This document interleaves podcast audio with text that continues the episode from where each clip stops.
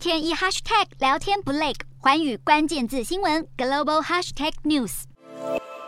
请跑行程评选战，国民党台北市长提名人蒋万安来看普利兹新闻奖展览。这一天也是对手卫副部长陈时中正式请辞参选，蒋万安再开炮。陈时中请辞后全力拼竞选活动，但他的起手式就直接说台北停滞太久，还说很不舍北市这几年的发展，无疑打到了立委选区就在北市的蒋万安，还有副市长黄珊珊。黄珊珊虽然还没宣布参选，但目前用无党籍参选北市的几率相当高。而最新的网络媒体民调也出炉，江万安依然保持领先，达到百分之三十五点二，陈时中紧追在后，百分之二十九点九，黄珊珊没差太多，也有百分之二十五点九。台北市长选战萨卡都成型，但三个人都深陷落跑批评争议，挥之不去。江万安虽然继续领先，但陈时中跟黄珊珊的爆发力恐怕也不能忽视。